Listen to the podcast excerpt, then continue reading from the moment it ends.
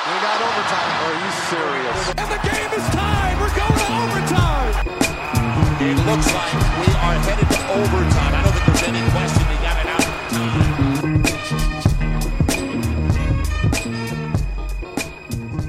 Einen wunderschönen guten Tag. Herzlich willkommen zu Overtime, der Spieltag Folge Nummer 26. Ich bin Simon Linde und mit dabei wie immer Marcel Lubasch. Hallo Marcel, guten Morgen. Guten Morgen, Simon.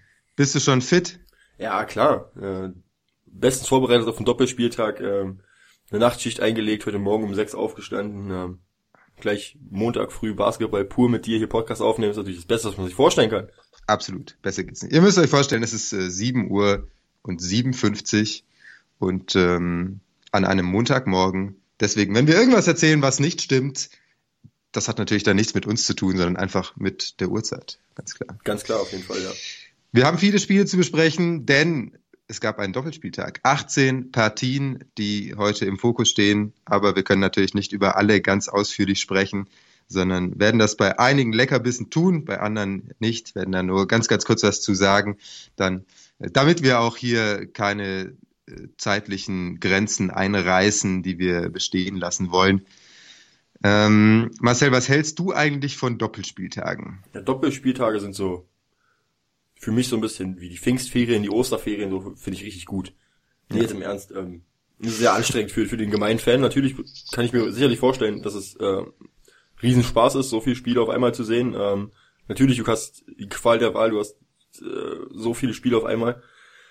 Ah, für uns natürlich ein bisschen schwierig, das alles unter einen Hut zu bekommen und auch gerade für, für Leute, die über, über ja, mit dem Schreiben übers Basketball Geld verdienen, ähm, ist natürlich richtig, richtig, richtig schwer da alles unter einen Hut ja, zu bekommen. Wir, wir, wir leiden sehr darunter, muss man sagen. Wer vielleicht noch ein bisschen mehr leidet, äh, sind tatsächlich die Spieler. Ähm, Gerade bei den kleinen Vereinen, die, die nicht so viele wechseln können, dann ja. zwei Spiele hintereinander. Guck dir an, wie viele Minuten äh, ein, ein Kyle Fogg gehen. Okay, Bremerhaven kann wechseln, aber wie viele Minuten zum Teil die Spieler beim MBC gehen mussten das ist schon richtig heftig. Und da kann dann vielleicht auch am Ende der Spielplan entscheidend sein, ob du absteigst oder nicht. Wenn du da jetzt eben noch zwei Spiele hast, irgendwie gegen direkte Konkurrenten, hast ein bisschen Pech, einer verletzt sich, Stichwort Utuli.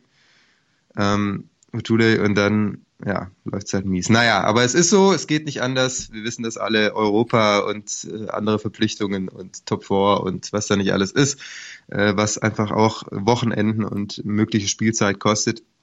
Und äh, dann geht's eben nicht anders. Und dann hat man eben in den letzten zwei Wochen der Biko BBL Hauptrunde jeweils zwei Doppelspieltage. Wir sprechen heute über Spieltage 31 und 32 und würde sagen, wir steigen gleich ein. Ja, lass uns mal loslegen. Erste Partie, über die wir auch etwas ausführlicher sprechen wollen, einfach weil es da um was ging. Da ging es äh, nämlich um Platz zwei äh, zum Ende der Hauptrunde, die Fraport Skyliners zu Hause gegen die EWE Baskets Oldenburg. Am Ende deutlicher als erwartet, zumindest für mich. 78 zu 63. Die Überraschung des Spiels für mich, dass Oldenburg nur 22,2 Prozent oder anders gesagt vier von 18 Dreiern trifft. Überraschend. Ja, auf jeden Fall. Oldenburg ist eigentlich ähm, eine Mannschaft, wo jeder ähm, wahrscheinlich bis auf Quali äh, Dreier schießen kann. Aber es hat Frankfurt gut gemacht. Frankfurt hat richtig gut verteidigt. Ähm, dann hat man auch gesehen, was, was Frankfurt richtig stark macht und was auch in den Playoffs äh, ein riesen, riesen Faktor werden wird, ist die, ist die gute Stimmung. Joe Vogtmann hat es nach dem Spiel gesagt im Interview, dass die Halle war gut, es war für einen Freitag richtig, richtig gut gefüllt und die Stimmung war exzellent. Äh, das, die standen alle hinterm Team, ähm, haben richtig geile Stimmung gemacht und das ist auch so quasi auf den Hinblick, äh, auf den Hinblick zum Heimvorteil macht es Frankfurt auch extrem stark, wenn du so eine, so eine ja, enge Arena hast, wo richtig geile Stimmung herrscht. Das macht für jeden Gegner, egal ob das Bamberg ist, sein wird, die S. Oliver Baskets, Würzburg, Ratiofarm, Ulm, wer auch immer da kommt, verdammt schwer in Frankfurt zu spielen. Ähm, hatte ich tatsächlich bisher noch nicht so wahrgenommen, hat mich auch ein bisschen überrascht. Äh, ich habe der andere Hallen irgendwie, zumindest von Telekom Basketball, äh, als lauter erfahren äh, über die Lautsprecher. Ich war selbst noch nie in Frankfurt, muss ich zugeben. Deswegen kann ich da nicht so viel zu sagen. Aber eigentlich ist das ja eher eine ältere Halle, die äh, jetzt von der Akustik her nicht so gebaut ist wie beispielsweise ja neuere Hallen. Mhm. Ähm, deswegen hat mich das tatsächlich ein bisschen überrascht, aber die scheinen da echt Alarm zu machen, die Frankfurter, und haben auch einen Grund, weil es einfach läuft äh, bei den Skyliners. Ähm, Frankfurt gegen Oldenburg, für mich auch das Spiel der beiden Mannschaften, die sich so im Laufe der Saison am meisten gesteigert haben. Ähm, hast du da noch einen dritten Kandidaten vielleicht, wer, der ähnlich sich verbessert hat wie die beiden? Ratio vom Ulm. Ja, okay, da hast du recht. Guck, und da merkt man, es ist jetzt 8 Uhr 2 und da merkt man einfach, der Simon ist noch nicht topfit. Aber ich komme langsam einfach, in Wallung. Einfach mal, einfach mal Ratio Farm, Ratio Farm Ulm. Ja, ich bin noch beim ersten. Ja, das ist ein gut. Problem. Ja. Gut. Naja. Ist auch also, alles, alles Ratio Farm Ulm hast du recht. Ähm, trotzdem, ähm, die beiden Mannschaften definitiv sehr, sehr stark. Und jetzt Frankfurt auf Platz 2. Meinst du, die halten den Platz? Ähm, ich glaube nicht, dass sie auf Platz zwei verweilen können, aber also werden. Ich kann mir vorstellen, Frankfurt hat ja jetzt äh, alle Spiele gemacht. Stand gestern, gegen Alba war das letzte Saisonspiel für Frankfurt. Ähm, sind jetzt bei 34 Spieltagen und ähm, ich denke aber, dass die Bayern noch vorbeirutschen werden. Wenn ich es jetzt richtig gelesen habe, und da muss ich jetzt leider ne, nur das Konjunktiv benutzen, ich bin mir nicht sicher, aber egal was passiert, Frankfurt hat den dritten Platz sicher. Stimmt es?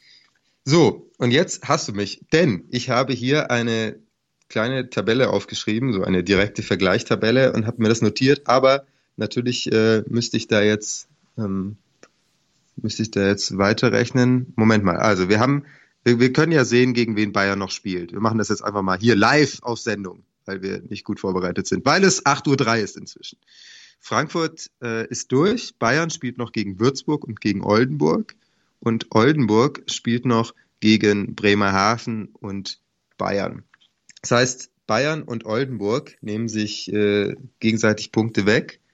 Ähm, das heißt, einer, einer von beiden wird maximal 26 Siege holen ja. und hat damit so viele wie Frankfurt. Und der direkte Vergleich von Frankfurt gegen Bayern, der ist bei Frankfurt und der direkte Vergleich von Frankfurt gegen Oldenburg ist auch bei Frankfurt, sagt richtig, meine Tabelle. Also, also, das bedeutet, Frankfurt ist sicher Dritter. Richtig, gut aufgepasst. Also denke ich, also trotzdem denke ich, dass Frankfurt noch, ähm, ich denke mal, Bayern wird gegen Oldenburg, ähm, ja, wird schwierig zu gewinnen. Ähm, aber ich denke, da ist auf jeden Fall ein Sieg drin für die Bayern. Und ähm, was sagst du noch, gegen wen sie spielen? Gegen äh, Würzburg. Ähm, ich denke, da sollten die Bayern auch gewinnen und dann stehen sie auf Platz zwei. Das ist, das, das stelle ich mir schon schon realistisch vor, wenn, wenn Frankfurt auf Platz 3 landet und es wäre für sie eine Riesensaison, wenn sie auf Platz 3 landen. Also ist aber jetzt geht's hier nicht um für Frankfurt geht es nicht um zwei oder drei, Hauptsache du hast in den Playoffs einen Heimvorteil und das ist ein Riesenerfolg. Absolut. Also das äh, das ist es ist definitiv beeindruckend, dass dass Frankfurt ähm, sich auch im Gegensatz zu einigen anderen Mannschaften, die sich auch da oben umtreiben, weiter es geschafft hat, sich noch zu steigern. Ja. Das sieht sehr sehr aber gut aus. Aber auch mit aus. welchen Mitteln so, also das ist halt immer wenn du, wenn du halt siehst, es gibt halt Teams, die holen halt den, den einen oder anderen äh, Amerikaner oder, oder, oder Jugos, äh, Jugo, wie man immer sagt.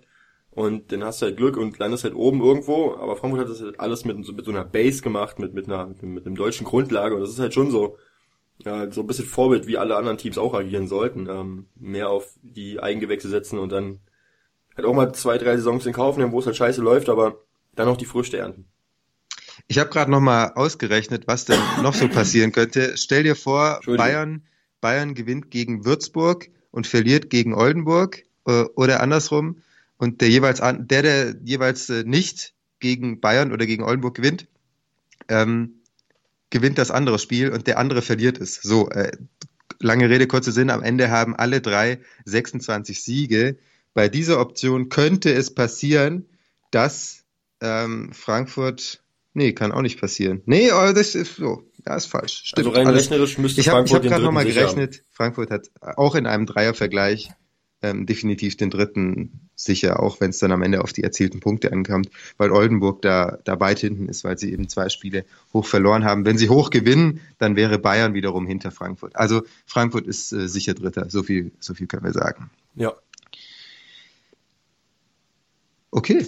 Ich glaube, ähm, die einzige Frage, die da noch bleibt, ist, warum hat Frankfurt so deutlich gegen Oldenburg gewonnen? Ähm, zum einen der Heimvorteil, habe ich schon erwähnt, denke ich, dass, dass das ein Riesenfaktor war.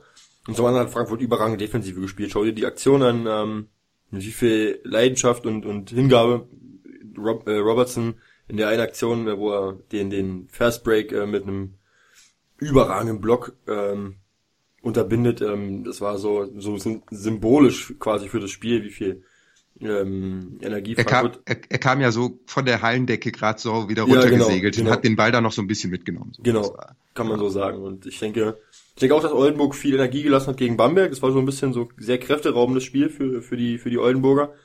Ähm, aber trotzdem muss man sagen, dass Frankfurt einfach viel frischer war. Ähm, und so ein bisschen das, das Katerspiel. Ja, genau, große so. Feier gegen, gegen genau. Bamberg genau. lief super und äh, danach waren sie dann eben nicht so ganz auf der, auf der Höhe. Vielleicht auch wegen des Doppelspieltags. Wir können nur weiter dagegen. Wir, wir werden es nie erfahren, Simon. Wir werden es nie erfahren. Wir werden es nie erfahren. Das ist so wie Area 51, wir werden es nie erfahren. So ist es. Ähm, reicht für dieses Spiel, würde ich sagen. Ja. Gehen wir zum äh, nächsten. Äh, sprechen da nur ganz kurz drüber. Äh, Oldenburg gegen Ulm. 90 zu 75. Das war ja noch zwischen dem Spiel gegen Bamberg. Äh, Oldenburg gegen Ulm. Das war am Sonntag dieses Spiel. Frankfurt gegen Oldenburg ja am Freitag. Und dann am Sonntag ähm, wieder ein Sieg für die Oldenburger, ein deutlicher Sieg. Ähm, auch wegen der guten Dreierquote, da haben sie wieder getroffen, 13 von 31 oder anders gesagt 42 Prozent. Ulm trifft nur 5 von 22, insgesamt 23 Prozent. Und ähm, ja, das war vielleicht so ein Hauptgrund für den Sieg der Oldenburger am Sonntag. Da haben sie es dann wieder besser gemacht als ja. am Freitag. Ja, genau. Nächstes Spiel Ulm hat äh, auch am Freitag natürlich gespielt in Göttingen. Da hat Ulm wiederum deutlich gewonnen. Äh, 95 zu 74 für die Ulmer. Mm, ja, was war entscheidend? Äh, die Turnover. Göttingen mit 18 Turnovern, Ulm nur mit 10 und äh, die Dominanz unter den Brettern tatsächlich auch. Ähm, Göttingen hat fünf Offensivrebounds geholt, Ulm hat sich 16 zweite Chancen erarbeitet. Und äh, die ganze Sache war eigentlich gar nicht so deutlich, was die Trefferquoten anging. Da waren beide relativ ähnlich. Trotzdem Sieg mit 21 Punkten, weil es äh, eben diese, diese vielen Ballverluste und die wenigen Offensivrebounds für Göttingen gab. Dann auch deutlich mehr Freiwürfe oder ein paar mehr Freiwürfe für Ulm. Ein sehr, sehr gut aufgelegter Per Günther mit 22 Punkten und Raymer Morgan mit einem Double-Double, 19 Punkte, 12 Rebounds, dann am Ende entscheidend für den deutlichen Sieg für die Ulmer. Noch eine Partie, durch die wir schnell durchgehen. Wenn du was sagen willst, meldest du dich. Ich bin, ich bin, ich bin voll d'accord, wenn du, wenn du da. Hervorragend. Ähm, Hagen gegen Göttingen, also Göttingen auch wieder am Sonntag aktiv natürlich. Und da gab es einen ganz, ganz wichtigen Sieg für die Göttinger. Ähm, war beeindruckend, äh, weil vor allem drei Spieler alles gemacht haben bei Göttingen. Terrell Everett am Ende 24 Punkte, Ian Hammer 23 Punkte, Harper Camp 22 Punkte und Marcel, ich weiß nicht, ob du den Boxscore gesehen hast, aber halt dich fest, von den 35 Zweierversuchen von Göttingen haben diese drei Spieler 32 genommen. Die einzigen also, drei weiteren Würfe waren einmal Boykins, einmal Kulaweg und einmal Spor. Und alle daneben. Und alle daneben. Hagen trifft nur 6 von 29 Dreier, also deutlich schlechter, als sie das eigentlich können. Ähm, und deswegen gewinnt Göttingen dieses Spiel, ein sehr, sehr wichtiges Spiel in ja. Richtung Klassenerhalt. Richtig. Quasi die Big Three von, von, von Göttingen. Everett, Hammer und Camp. Ja. Ja. Und der, der bigste, der bigste Three, der bigste, der vor, dann wäre, naja, Khalid äh, Elamin ist ja leider raus für die Saison. Ja, sehr schade. wird, wird hätte nicht spielen können hat es gut gemacht in Göttingen. Ähm, sehr schade, dass er, dass er jetzt am Ende nicht mehr helfen kann. Nee, naja, gut. Hagen hatte auch schon am Freitag ein Spiel und zwar gegen Ludwigsburg. Auch das haben sie verloren, 75 zu 88. Das war ein hartes Spiel, wenn man es anschauen wollte. Es hat nicht so viel Spaß gemacht. Es war ein Gehacke, wenn ich das mal so sagen darf. Also äh, am Ende 60 Fouls insgesamt, 29 bei Hagen, 31 bei Ludwigsburg, endlos viele Freiwürfe. Man könnte meinen, dass Ludwigsburg. Das, ja, bitte. Man könnte meinen, dass solche Spieler mit mit vielen Fouls eigentlich immer nur Alba und Alba gegen Bayern sind, aber Hagen gegen Ludwigsburg wäre jetzt kein Spiel, wo ich erwarten würde, dass es da viele Fouls gibt. Ja, also Ludwigsburg äh, spielt ja immer, sagen die auch selbst, äh, am Rande der Legalität und ähm, wenn sie dann äh, Schiedsrichter, Schiedsrichter haben, die, die eine klare Linie oder ziemlich klare Linie haben, ja. aber du halt irgendwie so das Gefühl hattest, ähm, äh, es wird sehr viel gepfiffen, weil da von Anfang an versucht wurde, das Feuer rauszunehmen und die, die Teams stellen sich aber da nicht wirklich um, sondern die spielen so weiter, wie das, wie das geplant war. Dann kommt es dann eben zu so einem Spiel. 60 Fouls. Äh, naja, das äh, war, war hart anzusehen für den neutralen Zuschauer, der wahrscheinlich gar nicht zugeschaut hat. Denn da haben nur die Fans der beiden Mannschaften zugeschaut. Interessante Statistik noch. Ludwigsburg mit 56 Rebounds, Hagen mit 22 Rebounds. Ludwigsburg holt mehr Offensiv-Rebounds, als Hagen insgesamt Rebounds holt. Also 23 zu 22 in, in dieser äh, von mir gerade erfundenen Statistik. Ludwigsburg komplett dominant äh, unter den Körben, aber einfach sehr, sehr viele Turnover. Ähm, bis Mitte des vierten Viertels, glaube ich, nur ein Dreier getroffen, wenn überhaupt. Dann kam Sean Huff, der hat noch, äh, ich glaube, drei Dreier getroffen. Und äh, dann gewinnt Ludwigsburg das Spiel am Ende dann doch ja souverän mit 88 zu 75, aber musste lange zittern, weil Hagen das sehr, sehr gut gemacht hat. Äh, viele junge Spieler dabei, nur vier der internationalen Akteure. Ähm, naja, aber am Ende dann doch eben ein Sieg für die Ludwigsburger und Hagen braucht noch einen Sieg, um den Klassenerhalt perfekt zu machen. Ludwigsburg dann auch am Sonntag wieder aktiv gegen die Gießen 46ers. Da gab es dann eine Niederlage für die Riesen 81 zu 90 aus Perspektive der Ludwigsburger zu Hause. Warum? Weil Gießen besser war. Ähm, Gießen trifft 54 Prozent der Dreier, 13 von 24, überragende Quote. Ludwigsburg nur 28 Prozent, 8 von 29. Lag daran, dass Ludwigsburg am Anfang sehr, sehr gut getroffen hat, vor allem Royce O'Neill, der die ersten 10 Punkte gemacht hat für die Riesen, äh, am Ende dann bei 22 Punkten stand. Ähm, aber äh, Mitte und Ende des Spiels lief es dann überhaupt nicht mehr und Inside Game war nicht so wirklich vorhanden bei den, bei den Riesen an diesem Tag. Äh, Gießen hat das gut gemacht, die haben von draußen geworfen, dann ist Ludwigsburg wieder rausgerückt, dann haben sie wieder über die Mitte gespielt, oder Shaney war sehr stark und äh, dann gewinnt Gießen am Ende dieses Spiel völlig verdient. Und Ludwigsburg muss sich was überlegen für die Playoffs, dass es da wieder besser läuft als in den letzten Wochen. Jetzt mal Butter ähm, bei die Fische. Jetzt haben wir eine Frage. Ja, Moment, ich möchte noch eine Sache sagen. Äh, überragender Mann, ähm, neben Braden Hobbs, der mir sehr, sehr gut gefallen hat, und Ola Shaney war ähm, EJ Palm mit vier von vier Dreiern. Eiskalt. Schon immer gewesen. Ja, aber also ist beeindruckend, wenn man, wenn man, wenn man ihn sieht. Also ich weiß, dass er ein guter Basketballer ist, aber wenn du ihn, wenn du ihn so siehst, dass äh, wenn er jetzt nicht gegen Ludwigsburg gespielt hätte, hätte mir das richtig Spaß, ihm da zuzuschauen. ja, Splash Palm. Splash Palm, ja, der Splash Brothers. Ähm, ja. Jetzt ist Gießen zwei Punkte ähm, hinter den S. Oliver Baskets Zwei, zwei Siege, ja. Äh, zwei ja. Siege. Nee, laut der aktuellen Tabelle ist es nur ein Sieg. 16. Ja, ja, also klar, aber sie haben ja den direkten Vergleich verloren, deswegen Stimmt. brauchen sie einen Sieg mehr als Würzburg am Ende. Ähm, glaubst du, dass es da für Gießen noch was wird? Kannst du es dir vorstellen? So. Ähm, also ich muss ja, ich muss ja sagen, um. ich habe ich hab vor der Partie in meiner Anmoderation auch gesagt, äh, hier Gießen muss heute gewinnen, um die kleinen Playoff-Chancen äh, noch am Leben zu halten. Und äh, ich habe noch mit äh, ein, zwei Gießenern danach gesprochen, die meinen so, ach ja, komm, also hier, das ist, kann doch nicht sein Ernst sein, so, und hier Playoffs, das ist vorbei und wir müssen alles gewinnen und Würzburg muss alles verlieren. Naja, Würzburg spielt jetzt zu Hause gegen Bayern. Bayern braucht den Sieg, um ja. äh, Platz zwei zu holen. Und in der letzten Partie geht's äh, für Würzburg nach Göttingen. Vielleicht ist das für Göttingen das entscheidende Spiel, um äh, den Klassenerhalt zu schaffen. Da ja. sind zwei Siege von Würzburg nicht vorprogrammiert, eine auch nicht. Bei Gießen ist es ähnlich. Die spielen zu Hause gegen Göttingen.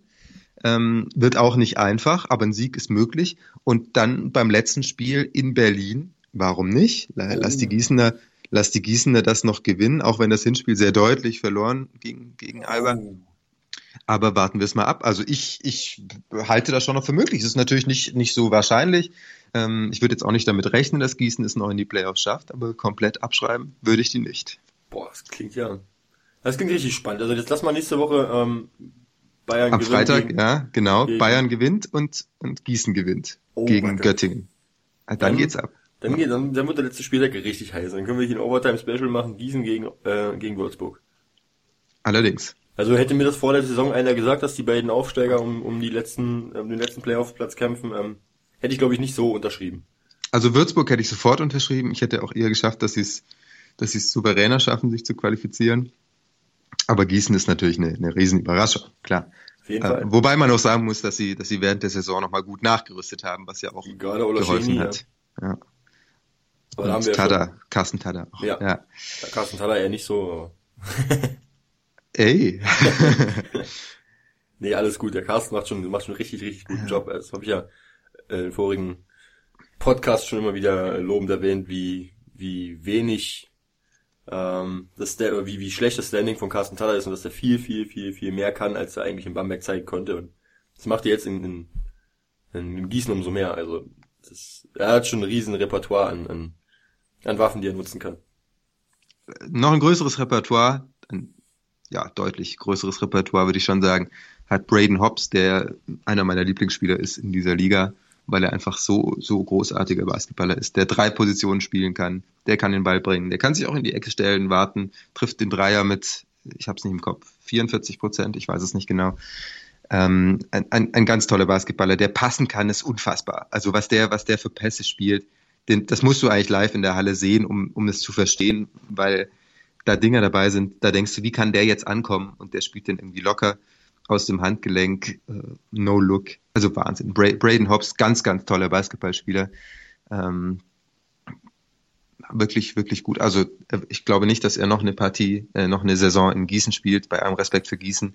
Ähm, er wird er wird deutlich, deutlich höher spielen. Er, der, er war, kam aus, aus Nürnberg, hat sich aus der zweiten Liga hochgespielt und ist echt angekommen in der Beko BBL. Fliegt völlig unter dem Radar, es reden nicht viele von ihm oder über ihn, aber ist ein, ist ein ganz toller Basketballer mit tollen Quoten, legt zehn Punkte auf im Schnitt, fünf Rebounds, fünf Assists ungefähr. Ähm, ganz, ganz starker Mann, Braden ja. Hobbs. Und wenn Gießen in die Playoffs käme, wäre er mein MVP. So. Oh. Da habe ich Jordan Theodore. Ähm, ja, okay, John Theodore. Kann man, kann man über viele reden. Ich glaube, da kommt auch noch was von uns irgendwann in den nächsten Wochen. Oh, vielleicht, vielleicht werden wir da dann nochmal ausführlicher drüber wer reden. Wer weiß, wer weiß. Jetzt sprechen wir. Hochhalten. Genau, wir haben schon angefangen über Gießen zu sprechen, denn die nächste Partie, die wir etwas ausführlicher beleuchten wollen, ist äh, Gießen gegen Tübingen. Da gab es am Freitag eine Niederlage für die Gießener, etwas überraschend, 86 zu 90 aus Sicht der 46ers gegen die Tigers. Vier Minuten 20 vor Schluss führten die 46ers noch mit fünf Punkten und dann kommt der große Auftritt des Vlado Michailovic Elf Punkte in 118 Sekunden. Der Mann hat seine Form wiedergefunden. Ja, stimmt tatsächlich, ja. Vlado Michailovic ist irgendwie ein bisschen die Wundertüte. Manchmal das Spiel dabei und das ist auch das einzige Manko, was mich an ihm, an ihm, an ihm so richtig stört. Er ist ein überragender Basketballer, ähm, hat so viel Qualität, ist ein unglaublich starker Scorer, aber auch defensiv eigentlich gar nicht so schlecht. Ähm, aber dann hast du halt immer so eine Ups and Downs bei ihm. Dann hat er mal einen Tag, wo er jetzt wie, wie gegen, gegen Gießen wie die Lichter ausschießt und dann Dreier trifft, wo du denkst, boah, Junge, was ist mit dir los, ey? So, drei Schritte hinter der Dreierlinie einfach abgedrückt ins Gesicht vom Gegner. Und dann hast du aber auch Spiele dabei, wo er einfach nichts trifft und, und nur Fahrkarten wirft. Also das ist so, ja, ähm, wenn es jetzt so weitergeht für ihn und er dadurch Tübingen zum Klassenhalt schießt, alles, alles, alles gut. Ja, war, war eine überragende Partie. Insgesamt 32 Punkte in 32 Minuten und 40 Sekunden. Ähm, war, war ganz, ganz stark. Michailovic, also er hatte ja so einen, so einen kleinen Hänger drin in der letzten Zeit. Da lief es nicht so ganz perfekt ähm, in vielen Spielen. Äh, Würzburg neun Punkte, München drei Punkte, Hagen neun Punkte. Ähm, aber dann gegen Gießen jetzt eben 32. Äh, über das Spiel gegen Braunschweig werden wir auch nochmal sprechen, wo er sehr stark war. Und das ist einfach, ähm, ja, ist tatsächlich so ein bisschen die Wundertüte.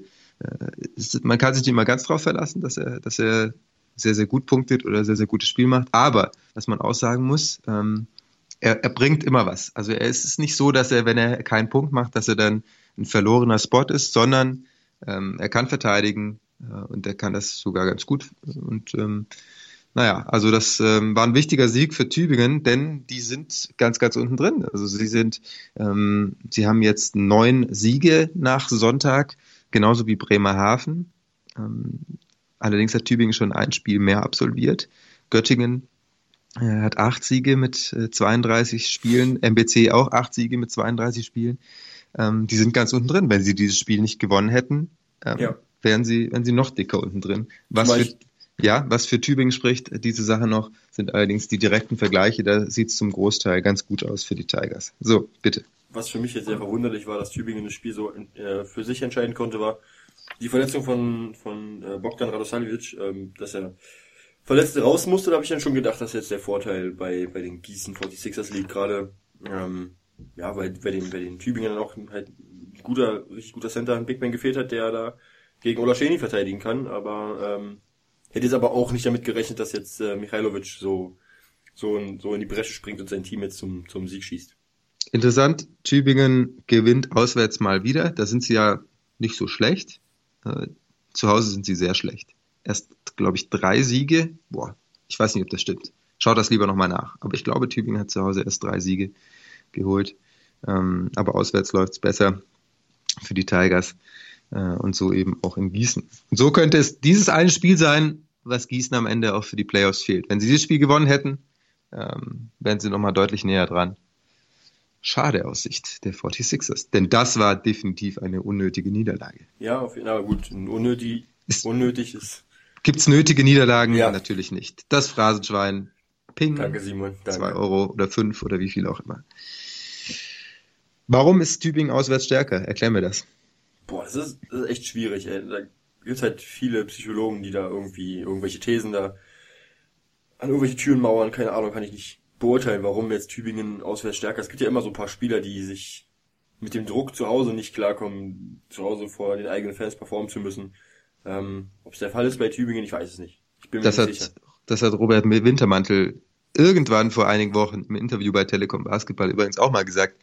Ähm, auf die Frage, warum sie zu Hause so viel schlechter sind als auswärts, hat er gesagt, naja, man hat eigentlich jedes Jahr so ein, zwei Spieler dabei, die ja sich irgendwie zu Hause nicht so wohlfühlen, lieber auswärts spielen. Und bei ihnen ist es halt irgendwie so, dass die komplette Mannschaft lieber auswärts spielt. Und das ist halt dann wirklich schwierig, auch für die Fans. Ähm, du merkst, eine, eine Sache noch, an, eine, sehr viel Druck ein, ja, zu Hause. genau, ja. Ähm, es gab mal ein Interview, ich glaube, ich habe das hier im Podcast schon mal erzählt, die, die uns, äh, die treuen Hörer einfach mal kurz weghören, die kennen die Geschichte schon. Vlade Michailovic hat äh, beim ersten Interview in Tübingen damals, als er gefragt wurde, was seine größte Schwäche ist, er hatte gesagt, das ist die Aufregung vor den Spielen. Äh, also der ist da richtig nervös und ähm, natürlich kann zu Hause, wenn alle Fans dabei sind, wenn deine Freunde da sind, deine Bekannten, alle zugucken, in der Halle sind, ähm, ist die Aufregung vielleicht nochmal bisschen höher. Das ist übrigens auch der Grund vielleicht, äh, meine These, dass Vlado Michailovic oft nicht so gut Freiwürfe trifft. Ähm, Weil er ja auch viel zu Hause sind, wenn wir darüber sprechen, dass Vlado Michailovic Spiele dabei hat, wo er halt untertaucht, ist es mir persönlich äh, so vorgekommen, als wenn es häufig zu Hause ist. Ja, und 72 trifft 72 Prozent Freiwürfe, das ist für seine Verhältnisse okay. Ja. Ähm, ich habe übrigens mal ein Porträt geschrieben über ihn, wer es noch nicht gelesen hat, einfach mal auf basketball.de schauen. Ein Tiger in drei Akten heißt dieses Ding. Ähm, habe ich auch mal versucht, noch so ein bisschen darzulegen, was sein Spiel ausmacht. Ist ein, ist ein toller Spieler, auch wenn er hin und wieder durchhängt, ich mag ihn sehr gerne, ich schaue ihm sehr gerne zu, weil er halt auch einfach immer mal wieder heiß laufen kann und, und solche Partien dann eben abliefert. Hatte ja schon 29 Punkte Spiel gegen Würzburg, 22 gegen Bremerhaven, auch gegen Bamberg 22, auch nochmal gegen Bremerhaven 22.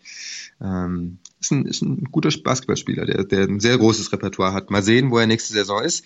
Es könnte ihm so ein bisschen einen Strich durch die Rechnung machen, dass er einfach noch nicht konstant genug ist aber er hat sich dann doch deutlich gesteigert im Verhältnis gerade zur letzten Saison, als er nicht gut gestartet ist in, bei den Walter Tigers, ähm, dann immer besser geworden ist. Und die Saison, die er jetzt spielt, ähm, 13 Punkte im Schnitt, 53 Prozent Zweier, 40 Prozent Dreier, ähm, drei Rebounds, drei Assists. Das ist schon sehr, sehr ordentlich. Ja. Nächstes Spiel und äh, nochmal ein bisschen ausführlicher. Wieder Tübingen ähm, und zwar gegen Braunschweig, einfach weil es so eine knappe Kiste war. Am Ende 66 zu 68 aus Sicht der Walter Tigers. Das war eine ganz, ganz bittere Niederlage für die Tübinger. Ja, weil es ja noch wieder zu Hause war. Ja. Wirken zu verkrampft. Braunschweig konnte locker aufspielen, haben ja, nach oben, nach unten nicht mehr wirklich viel Spielraum, da geht, da, da ist jetzt nicht mehr wirklich viel zu holen für die Braunschweig, die konnten halt einfach nur Basketball spielen. Und man hat halt auch gesehen, warum Braunschweig zum Teil in der Liga eine der besten Verteidigungen ähm, der Liga gestellt hat. Und das hat man jetzt in dem Spiel gegen Tübingen ganz gut gesehen. Man muss dazu sagen, Braunschweig nach dem ersten Viertel mit 23 zu 9 vorne. Tübingen in der kompletten ersten Halbzeit nur 22 Punkte erzielt.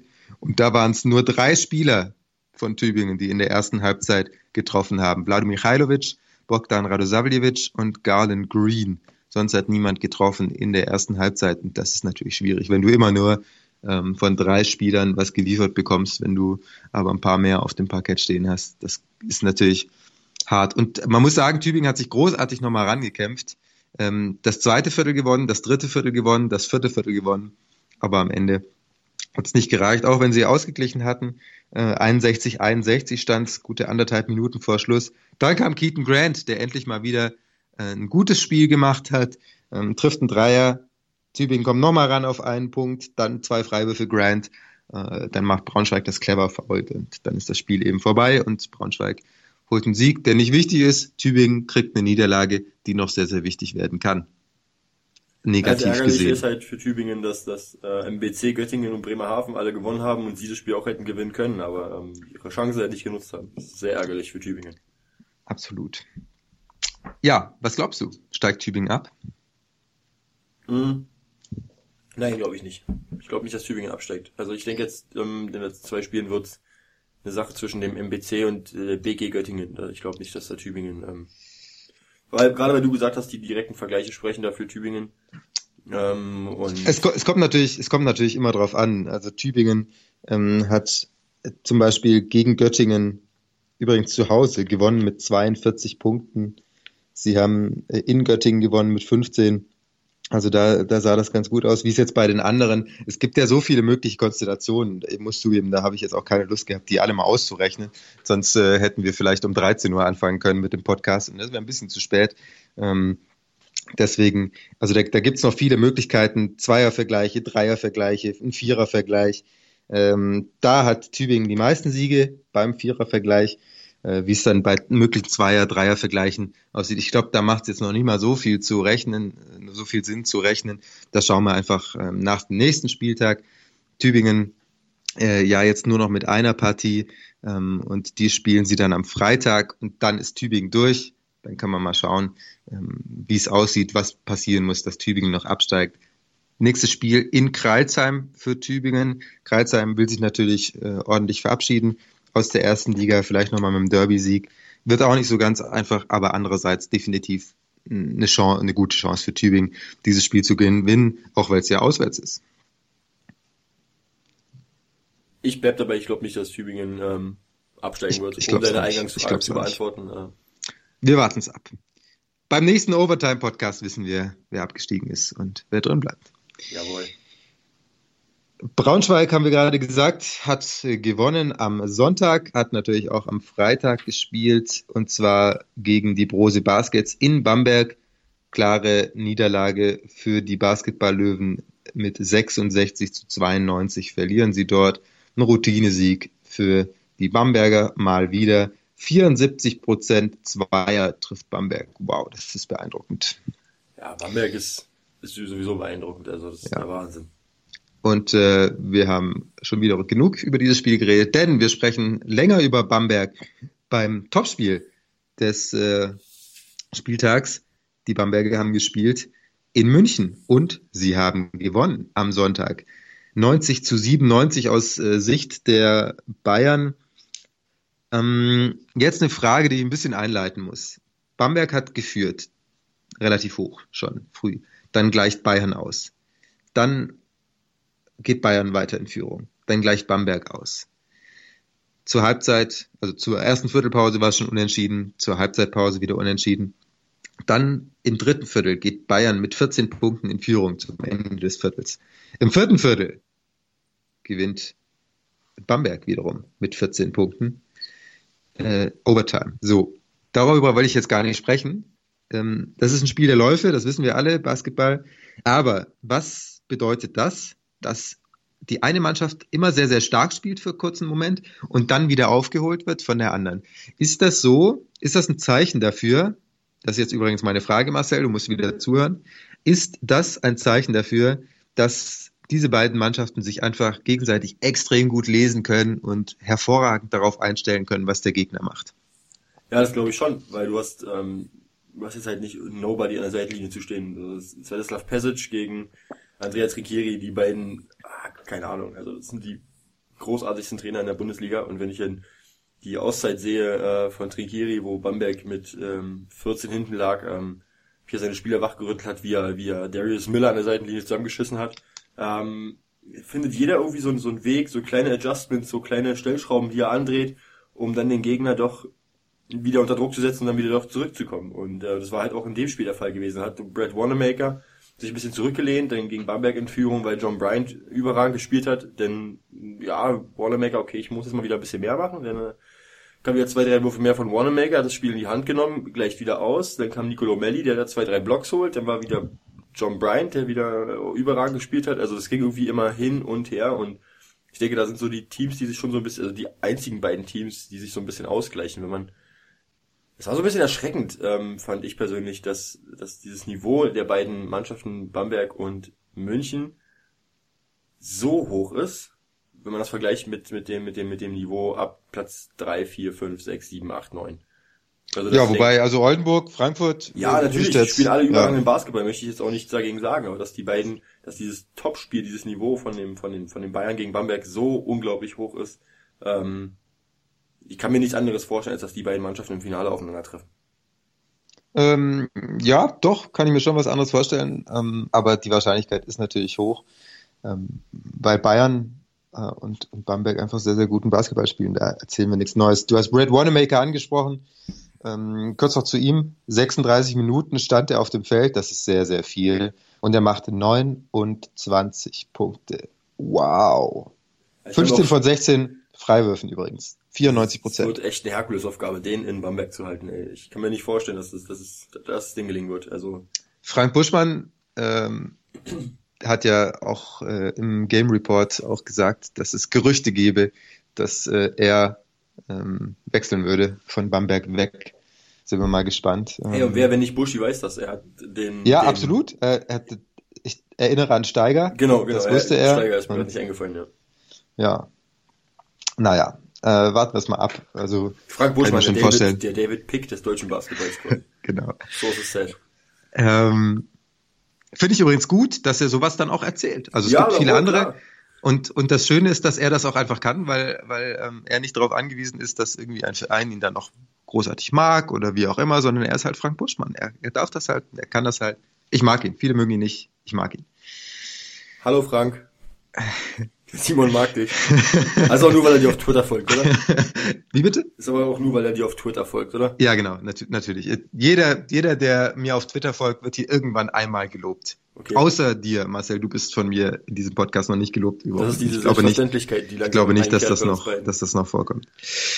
Ähm, der Alte. Ja, Bamberg gewinnt das Spiel dann noch Maxi Kleber hat kurz vor Schluss noch zum 83-83 ausgeglichen. In der regulären Spielzeit muss man sagen. In der Verlängerung dann wiederum das Spiel deutlich pro Bamberg. 14 zu 7 entscheiden sie die fünf Minuten der Overtime für sich. Ich sag mal, wenn es noch eine zweite Overtime einfach so gratis oben drauf gegeben hätte, dann hätte Bayern München die hundertprozentig mit sieben Punkten gewonnen und dann wären wir in eine dritte Overtime gegangen.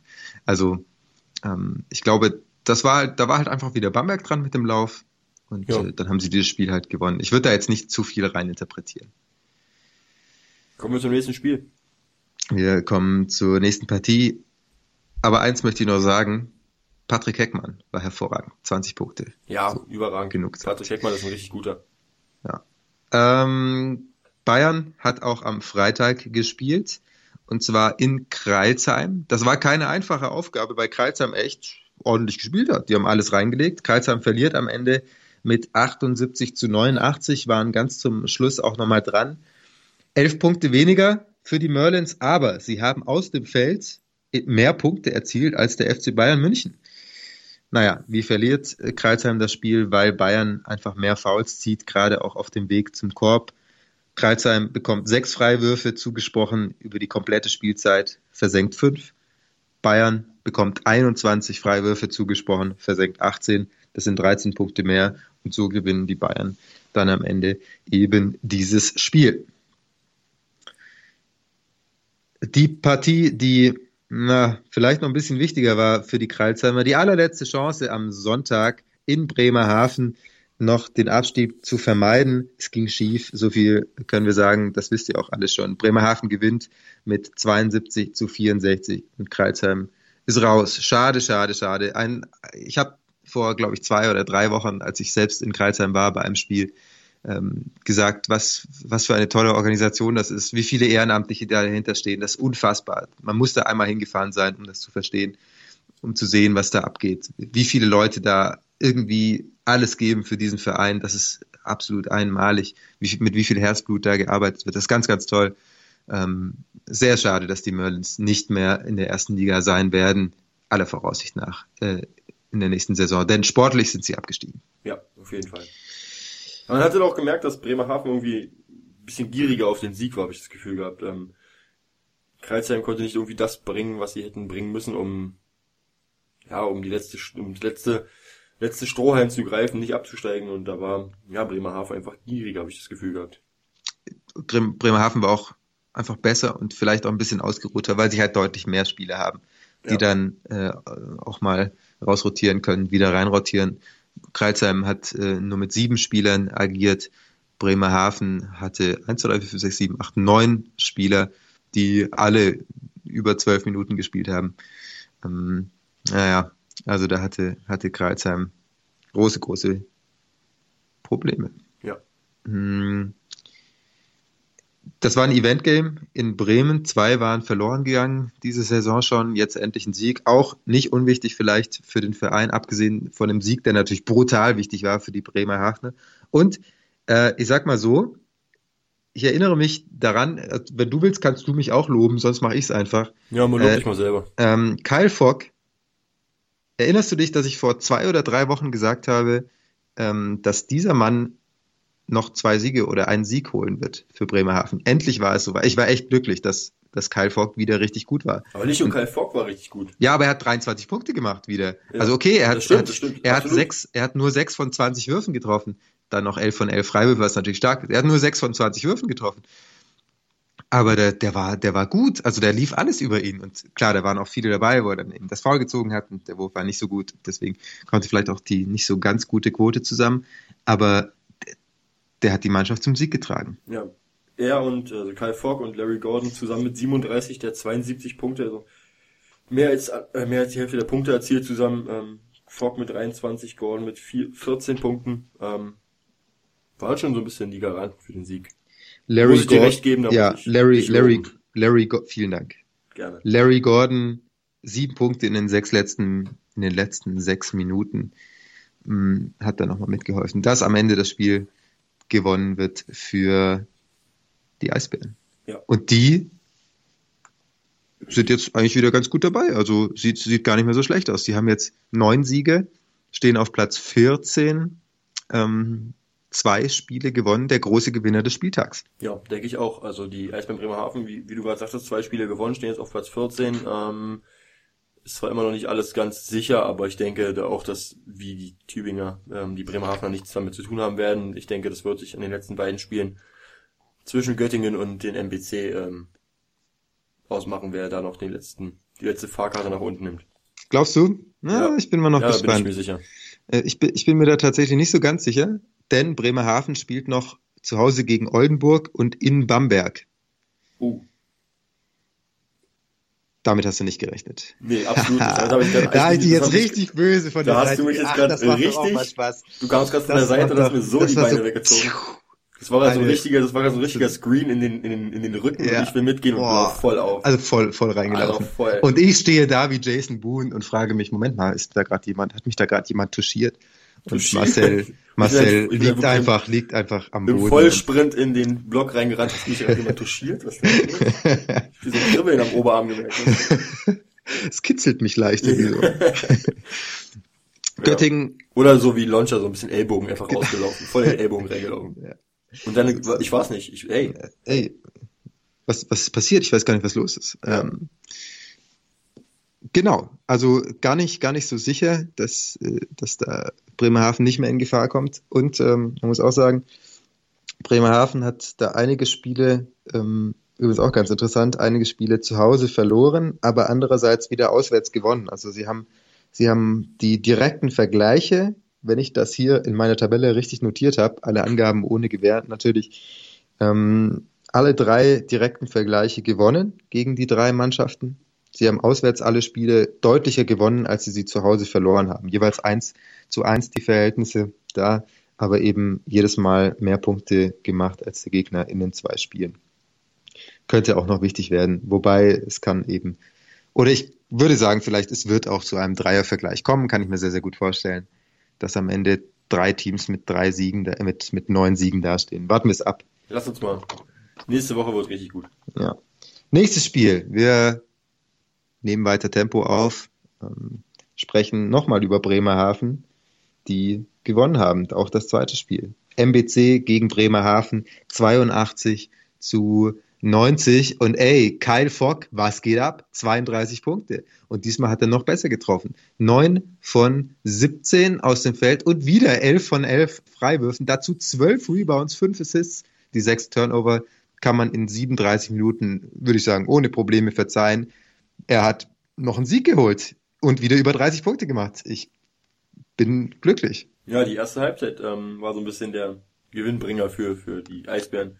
Plus 24 schon zur Halbzeit, also war es schon richtig bitter für, für den MBC, der zwar nochmal rankam, aber ähm, am Ende auch wieder Kyle Fogg, ähm, der den Sieg dann eingetütet hat und mit nach Hause genommen hat. Spielentscheidende Szene. Hier kommt eine These. Achtung, bing, bing, bing, eine These. Spielentscheidende Szene, der Sprungball bei dem sich Chris O'Toole leider verletzt und dann nach einer Minute neun Sekunden raus muss. Das, das war ein, ein herber Verlust für nämlich, den MBC. Dass, dass das nicht so deutlich geworden wäre oder zumindest nicht so. Hm, naja, ich glaube nicht, dass Bremerhaven mh, hm, mit plus acht gewonnen hätte. Ich denke, das wäre noch bis zum Ende ausgeglichen gewesen, wenn Utuli dabei gewesen wäre. Weil ich denke, da hat ähm, haben die Eisbären Bremerhaven nicht viel entgegenzusetzen. Ähm, Utuli überragender Center, der mit dem Rücken zum Korb agieren kann, äh, gute Blöcke stellt, ähm, gut verteidigt, antizipiert, viele viele ähm, Würfe richtig schwer machen kann. Und deswegen glaube ich, dass wenn Utuli dabei gewesen wäre, wäre es halt noch für MBC ein bisschen schwieriger geworden, da irgendwie den Sieg jetzt so einzutüten. Ja. Aber ist auch nur These, Theorie. Kann auch sein, dass sie mich Lügen strafen würden. Aber ich denke, dass, MB, dass der MBC schon ein herber Verlust war, der der Ausfall von Otuli. Ja. Ähm, was kann man zum MBC sagen? Strange Case of Dr. Marcus and Mr. Hatton. Mal wieder. Ähm, diesmal Mr. Hatton, nicht Dr. Marcus. Ähm, kein gutes Spiel gemacht. Viele, viele wilde Dreier wieder und einiges daneben geballert. Drei von zehn ähm, aus der Drei-Punkte-Range. Auch James Sutherland nicht so gut ähm, getroffen, wie er das sonst schon getan hat in dieser Saison.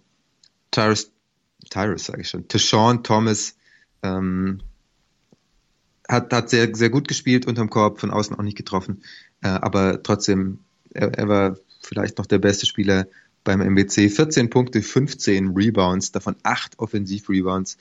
Ähm, sehr, sehr gute Partie gemacht, aber es hat am Ende nicht gereicht, weil Kyle Fogg und Jerry Smith, muss man auch sagen, hervorragend gespielt haben. Ähm, das war, das war ganz stark. Ja, von, muss man, von den muss beiden. man so sagen, ja, muss man so festhalten. Ähm, Bremerhaven hat sehr oft den Ball verloren, 19 Mal. MBC hat sehr schlecht getroffen. Ich denke, das sind die, die zwei Sachen, an denen man schon gemerkt hat, dass es da einfach gegen den Abstieg geht und dass da bei den beiden Mannschaften nicht alles perfekt läuft ähm, viel Bas Fast Break Basketball zum Teil. Ähm, sag mir, wie kann es sein, wir haben gerade viel gelobt, die Eisbären, wie kann es sein, dass du gegen eine Mannschaft, die mit sechs Akteuren eigentlich nur spielt, in der zweiten Halbzeit so viel Vorsprung verzockst? Sieben ja, Punkte zocken, im dritten. Ja, okay. Damit wäre die Frage beantwortet. Du hast die Frage Marcel, das schnell. So, ähm, Bremer aber das ist doch halt einfach zu ja, viel. Ja zu viel Gambling, zu viel Eins gegen Eins, ähm, zu wild halt auch. Also wenn du manchmal siehst, Kyle Fogg, äh, lass ihn also wir loben ihn viel und wir reden sehr viel positiv über ich, ihn. Ich lobe ihn, ich muss sagen, ich lobe ihn eigentlich nur, weil ich vor ein paar Wochen eben gesagt habe, dass er noch Spiele gewinnen wird für den MB, für die Eisbären. So. Jerry Smith, auch überragender Spieler, aber wenn du halt, nimm mir eine Szene, äh, du stehst oben am Perimeter, kriegst den Block gestellt auf der rechten Seite und gehst dann um den Block rum und er läuft halt genau auf den Mann auf und macht irgendwie so ein, so ein 1 gegen 1 und zieht halt zum Korb und mitten in seinem Zug zum Korb springt er hoch und springt den Ball, bringt den Ball irgendwie auf die, versucht den Ball irgendwie auf die Weak Side zu passen, wo halt drei Gegner im Passweg stehen. so, es ist halt Gezocke, sowas kannst du auf dem Freiplatz machen, wenn du, wenn du halt wirklich zum Korb ziehst, äh, hochspringst und dann einfach blind auf die Weak Side wirfst, weil da musst du nicht mit rechnen, dass da irgendeiner steht, aber wir spielen hier, sprechen hier vom Beko BBL Basketball und da gehe ich von aus, dass da in dem Passweg ein Spieler steht und das siehst du halt einfach zu häufig, dass sie halt so wilde Außer du bist halt Braden Hobbs, dann kriegst du den auch dadurch. Aber ja, Braden Hobbs würde ihn halt irgendwie durch die Beine durch die Beine äh, am Brett am, lang genau Hallendecke kurz touchieren und dann und, äh, ja. Ähm, Kyle Fogg ist nicht Braden Hobbs. Ähm, das äh, war an diesem Wochenende wieder festzustellen. Aber er ist einfach ein ein sehr, sehr guter Scorer. Das äh, definitiv. Das kann er, aber kein. kein Und äh, ich sag mal so, Bremerhaven wäre ohne Kyle Fogg ziemlich aufgeschmissen, weil dann wäre es wahrscheinlich noch, würde es noch deutlich schlechter um die Eisbären stehen. Wenn sie schon zocken, dann brauchen sie wenigstens einen, der zocken kann und zocken kann, Kyle Fogg. Amen. Ja, so nehmen wir das mit. Mm, bittere Niederlage für den MBC, die am Ende auch nochmal ganz nah dran waren. Vier, eine Minute vor Schluss auf vier dran äh, dann eben wieder Kai Fogg, der das Spiel am Ende eintütet, 32 Punkte macht und der Gewinner dieses Spiels ist. Kommen wir zur nächsten Partie, Simon. Nächste Partie, MBC am Sonntag, da mussten sie dann gewinnen gegen Bonn, haben sie auch getan, war knapp bis zum Schluss 92 für den MBC, 84 für die Telekom Baskets. Am Ende ein Sieg Kleine Sachen haben dieses Spiel entschieden. Bonn verliert dreimal häufiger den Ball. Dann trifft der MBC eben zwei, nein, falsch, der MBC hat zwei Zweier mehr zu werfen, weil sie eben weniger den Ball verlieren, dazu noch vier Freiwürfe mehr. Und das ist dann am Ende entscheidend. Ähm, Tishawn Thomas, 16 Punkte, 15 Rebounds, wieder dominant, ähm, wieder sehr, sehr stark gespielt. Wenn man die beiden Spiele zusammenrechnet, das Spiel vom Freitag gegen, MBT, äh, gegen äh, die Eisbären Bremerhaven und das Spiel am Sonntag gegen die Telekom Baskets Bonn, hat er in diesen zwei Spielen 30 Punkte gemacht und 30 Rebounds geholt. Das ist stark. Richtig. Könnte nochmal entscheidend sein, dass der MBC das gewonnen hat. Sie sind ja wieder auf einem Abstiegsplatz wegen des äh, verlorenen direkten Vergleichs gegen die BG Göttingen. Mm, Glaubst du, dass der MBC sich noch rettet? Kurze Info für dich. Du bist ja, ja manchmal nicht so ganz auf der Höhe. Gegen wen geht's eigentlich noch? MBC muss noch nach Ulm gegen Ratio Farm und dann zu Hause gegen Medi Bayreuth. Retten sie sich? Ja oder nein? Boah, jetzt muss ich mich festlegen, oder? Ja. Du willst jetzt eine Antwort von mir? Äh, so, ja, klar. Boah. Sonst hätte ich nicht gefragt. Na. Gegen wen spielt Göttingen denn noch? Äh, Göttingen spielt noch äh, in Gießen und gegen Würzburg. Das ist beides dasselbe Potenzial, was ich da so sehe. Beide gegen den richtig guten und gegen ein Team aus dem Mittelfeld. Ähm, nee, ich glaube nicht. Ich bin Sie dabei schaffen es nicht? Sie Nein, ich glaube, ich glaube, dass mit der, der MBC das nicht schaffen, schaffen wird. Übrigens, wenn's, hey, ja, wenn's, wenn, wenn's wenn ein, irren und irgendwie, keine Ahnung, das, wär, das Geilste wäre halt wirklich, wenn Bremerhaven von 14 auf 17 abrutschen würde. Also nicht geil für Marcel, Bremerhaven. Aber wenn es halt ja. genau so kommt, wie wir es nicht prognostiziert haben. das ist Ja, halt am besten. Oldenburg-Bamberg. Ich sag nur Oldenburg-Bamberg. Ich glaube nicht, dass Bremerhaven noch ein Spiel gewinnen kann. Und dann ist eben die Frage, wie die anderen Spiele ausgehen. Oder Kyle Fogg macht nochmal 40 Punkte. Glaube ich nicht. Wenn diese vier Teams, über die wir jetzt schon in aller Länge gesprochen haben, Bremerhaven, Tübingen, Göttingen, MBC, am Ende alle gleich sein sollten, dann steigt übrigens Göttingen ab. Die haben zwei Siege in diesem Vierervergleich geholt. Die Möglichkeit besteht.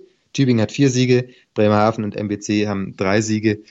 Ähm, warten wir es mal ab, was da passiert. Aber da ist noch, da ist noch sehr viel drin, auch weil die Unterschiede im Restprogramm doch relativ hoch sind. Bremerhaven hat sehr schwer, Tübingen wiederum hat nur noch ein Spiel, dafür nicht so einen schweren Gegner und bei Göttingen und MBC sind die Gegner so, dass irgendwie alles passieren kann. Ähm, ich glaube, uns bleibt tatsächlich mal wieder nichts anderes übrig, als zu sagen, wir warten es ab. Ja, genau. Bonn hat das Spiel am Sonntag verloren. Bonn hat auch das Spiel am Freitag verloren in Würzburg mit 68 zu 83.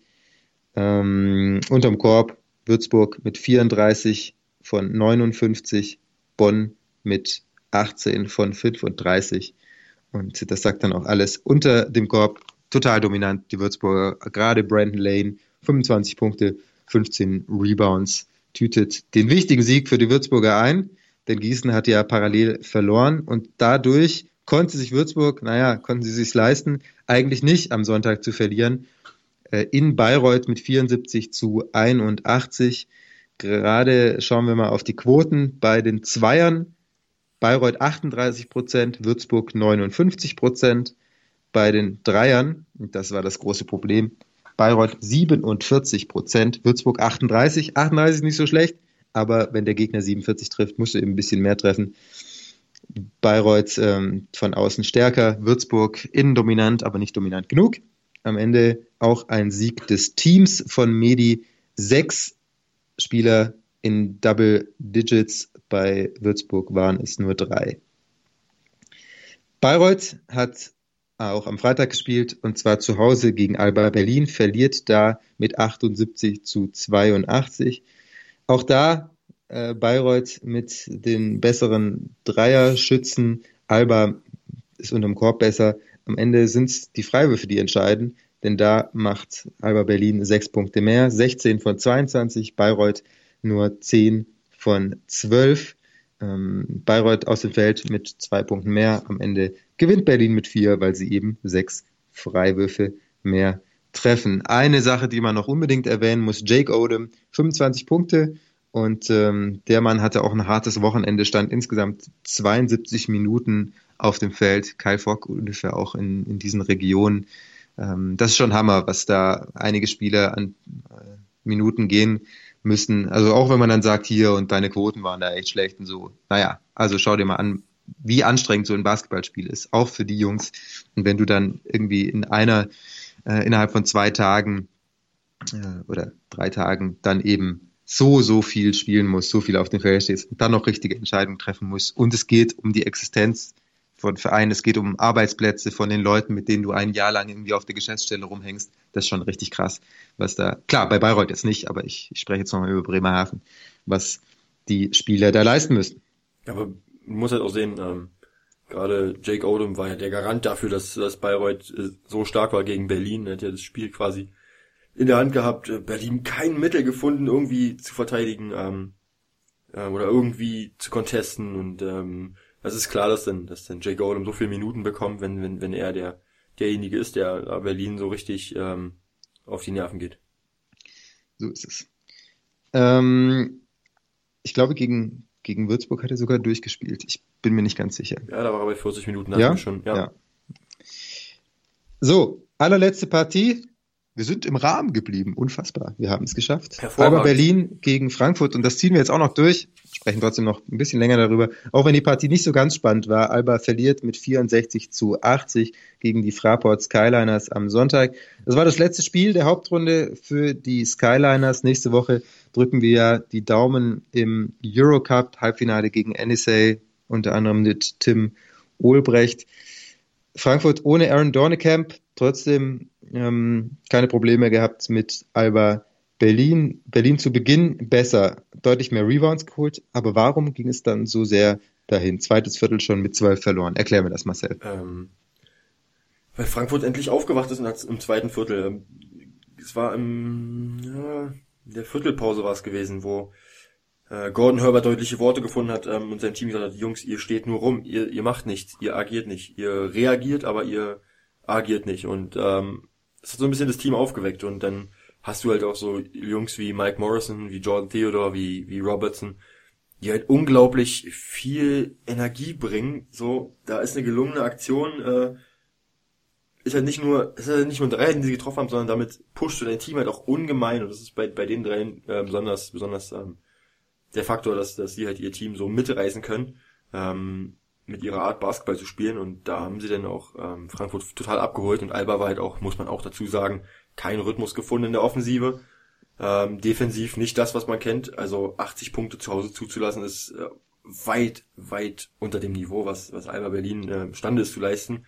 Und wir haben vorhin, ähm, Simon und ich, vorm Spiel uns so ein bisschen durchgequatscht, äh, die Spiele, wie wir vorgehen werden, unseren Ablauf durchgequatscht und da kam mir so ein bisschen der, der Vergleich in den Kopf. Das ist ähm, bei Alba Berlin momentan das Gefühl, ähm, sie haben gute Waffen oder gute, gutes Material, aber setzen es falsch ein. Das ist wie, als wenn man zu Hause das, das große, lange, scharfe Brotmesser nimmt und damit versucht, irgendwie aus dem Glas zum Teller ähm, damit sein Brötchen zu schmieren oder andersrum versucht mit einem, mit einem ganz normalen, kleinen ähm, Besteckmesser äh, versucht da irgendwie Brot zu schneiden, ähm, haut halt nicht hin und bei Alba ist es genau dasselbe, dass sie ja versuchen mit dem Material, was sie haben, ähm, einen Spielstil aufzuziehen, der halt nicht unbedingt dem entspricht, was sie was sie ähm, leisten können. Und ähm, das sieht man halt sehr deutlich, wenn sie nur 64 Punkte zu Hause machen und 20 Turnover aufs Parkett legen. Also schon lange nicht mehr so enttäuschende Auftritte gesehen von Alba Berlin.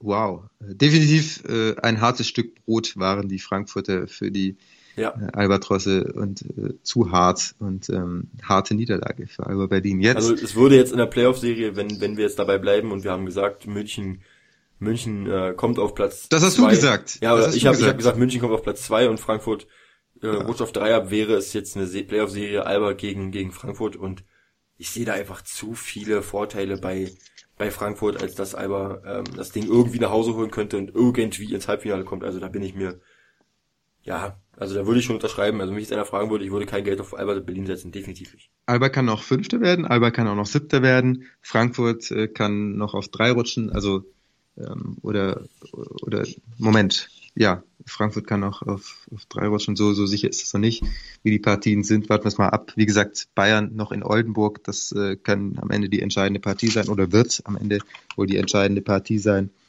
Ähm, was bei Frankfurt extrem stark ist, ist die Defense. Da haben wir schon ganz zu Beginn drüber gesprochen. Frankfurt gegen Oldenburg war ja unser erstes Spiel. Ja. Wie gesagt, viele Turnover, viele Fastbreak-Punkte, auch durch Jordan Theo, der, der echt richtig gut ist.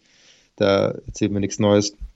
Äh, Kikanovic wenn ich das richtig im Kopf habe, mein Box-Score spielt hier gerade nicht so ganz mit 9 von 11. Ähm, Zweier, ist das richtig? Ja, warte eine Sekunde. 9 von 11 Zweiern, ja. Ja, wieso hat man ihn nicht noch häufiger einsetzen können? Es ist halt immer das Problem bei Alba Berlin. Ähm, die, die Gegenspieler wissen halt mittlerweile, dass du in den Post gehst. Und wenn du über den Post-Up kommst, ist der einzige Spieler, den du anbieten kannst, Kikanovic. Und natürlich wird dann gleich der Post gedoppelt. Wenn sie zum Beispiel Alba ist unglaublich schlecht, was das Spacing angeht. Also wenn, wenn, wenn du da einen Giffey, einen King oder einen Vargas hast oder einen Akpina, wie auch immer, die halt nicht unbedingt gut stehen in der Offensive, dann ist es halt für Gegenspieler auch leicht einfach zu doppeln, dass der Pass gar nicht erst dahin kommt, dass du Kikanovic in Szene setzen kannst. Ja. Ich denke auch schon, dass Aber Vogtmann konnte ihn, Vogtmann konnte ihn auch nicht so ganz stoppen. Kann ja, weil, weil er halt auch sehr, sehr, sehr intelligenter Spieler ist. Er hat ja. viel, ein riesen Repertoire, äh, weiß ich durchzusetzen.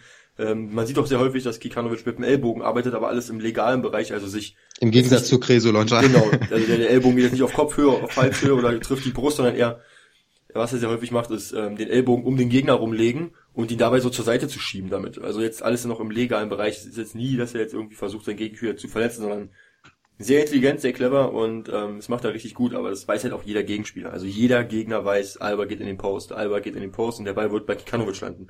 Und wenn du als Gegenspieler schaffst, Kikanovic aus dem Spiel zu nehmen oder gar nicht erst anspielbar zu machen, hast du schon die halbe Miete gewonnen. So, wir sind durch mit den 18 Spielen der Woche. Insgesamt eine Stunde, drei Minuten. Ich denke, das ist äh, ganz in Ordnung. Ja. Haben wir, sind wir, sind Plus minus dem, was wir noch rausschneiden werden. Genau. Ja. Äh, drin lassen. Wer ist dein deutscher Spieler der Woche, Marcel? Boah, ich bin jetzt, darauf bin ich jetzt gar nicht vorbereitet. Ähm, soll ich mal anfangen? Ja, fang du mal an, bitte. Mein deutscher Spieler der Woche ist Patrick Heckmann. Ach, denn Mist, da war ich auch gerade gewesen. ich wusste, dass dir das noch einfällt und ich wollte das einfach wegnehmen. 20 Punkte gegen den FC Bayern im Krimi, im Overtime-Sieg in München. Das war einfach, einfach ganz, ganz stark vom jungen Deutschen und deswegen ist er mein deutscher Spieler der Woche. Ja, gehe ich voll mit. Was ich sehr beachtlich finde, ist das Plus-Minus von 25. Wow. Das ist stark. Das ist richtig stark. Also ein Plus-Minus, äh, ja. Da siehst du einfach, bei wem's, bei wem's lief und bei wem's nicht lief. Ich glaube, Also du kannst Djedovic hat ein sehr, sagen- sehr schlechtes Plus-Minus und ja, Äh. das ist, okay, wir wollen gar nicht so lange Ja, über genau, wir wollen nicht so lange diskutieren. äh, Hast du recht. diskutieren. Ähm, Player of the Week, Brad Wanamaker. Kyle Falk. Ah, na gut. Kann man, kann man, Sticht, machen. sticht. naja, okay. Beide mit zwei Siegen. Bei Bremerhaven war es ein bisschen überraschender und ähm, für Bremerhaven war es noch ein bisschen wichtiger. Andrea Trinchieri hat es ja gesagt, äh, für uns, für Bamberg war das einfach nur noch ein einfaches Hauptrundenspiel gegen Bayern. Das war gar nicht so viel. Lohnt sich übrigens die Pressekonferenz anzuschauen vom Spiel, äh, vom, vom äh, Braunschweig-Spiel. Da hat Trinchieri eine Frage gestellt bekommen. Jetzt großes Spiel gegen äh, Bayern und bla bla bla und so weiter. Und äh, was ich jetzt auch erstmal so gesehen hätte, so kein Vorwurf an den Reporter. Und, und äh, Trinkieri sitzt, sitzt da und sagt, Big Game, Big Game, Big Game. Und fragt so, Big Game? Und äh, come on, ganz normales Hauptrundenspiel. Naja, so kann man es auch sehen. Wo er recht hat. Wo er recht hat, sind wir durch mit dem Podcast. Wir Jawohl. sagen guten Morgen, denn es ist inzwischen 9.02 Uhr. Wir wünschen euch eine schöne Woche. Viel Spaß beim nächsten Doppelspieltag. Wir freuen uns schon sehr darauf. Endlich wieder Doppelspieltag, Absolut, Freitag Simon. und Sonntag Basketball. Ganz Ich richtig kann toll. es nicht erwarten. Äh, Macht euch eine schöne Woche. Bis zum nächsten Mal. Overtime 26 hiermit geschlossen. Tschüss. Bis nächste Woche. Macht's gut. Ciao, ciao.